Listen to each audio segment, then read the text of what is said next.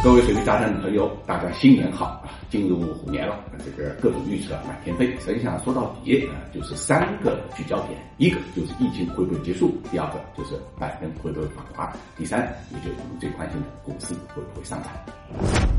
有一种股市呢，叫别人家的股市啊，这个谁都知道，我说的是美国股市 啊。这个美国股市啊，这个过去的二零二一年的这个标普五百是上涨了百分之二十八啊。那么相比之下，这个 A 股呢也算不错了，A 股是涨了多少呢？二点八左右啊，这个呃真的是一个零头都不到啊。这个呃，所以大家说没有对比就没有伤害啊。我们整个一年都在问美国股市什么时候回落。担惊受怕啊！但事实上，美国股市不但没有回落，而且也创出了历史新高啊！就在二零二一年的最后几天啊，道琼斯指数呢是打出了历史的新高啊！那么这个美国股市呢有两大特征，一是科技股的这个继续发威啊，FANG 就是我们呃一再说过的啊，F A A M G 做出了巨大贡献啊，其中苹果的市值啊，现在是世界上第一个超过三万亿啊美金的。这个公司啊，当然这个全球啊，这个股票的市值大概是一百二十万亿左右美金啊。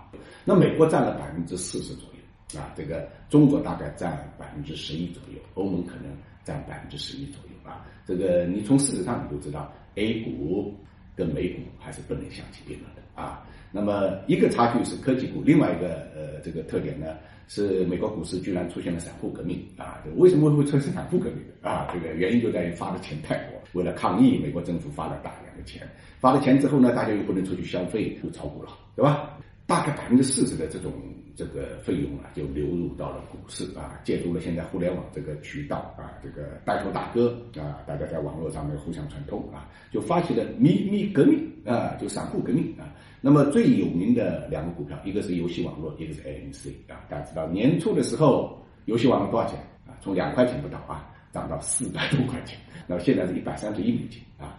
那么同样，AMC 卖它曾经啊控股的啊。那么也从两块多钱啊，涨到七十多块钱，第一波涨了二十块钱，万达这个赶紧卖，大概十二三块钱卖掉了啊，万达还挣了一点啊，但没想到万达卖完之后，股价涨了七十多块钱，现在多少？现在还二十二块钱，散户革命啊，这个谁也没想到的啊，一般大家总以为啊是这个机构啊理性主导啊，这个成熟市场应该就机构是，但没想到啊浓眉大眼的美国股市。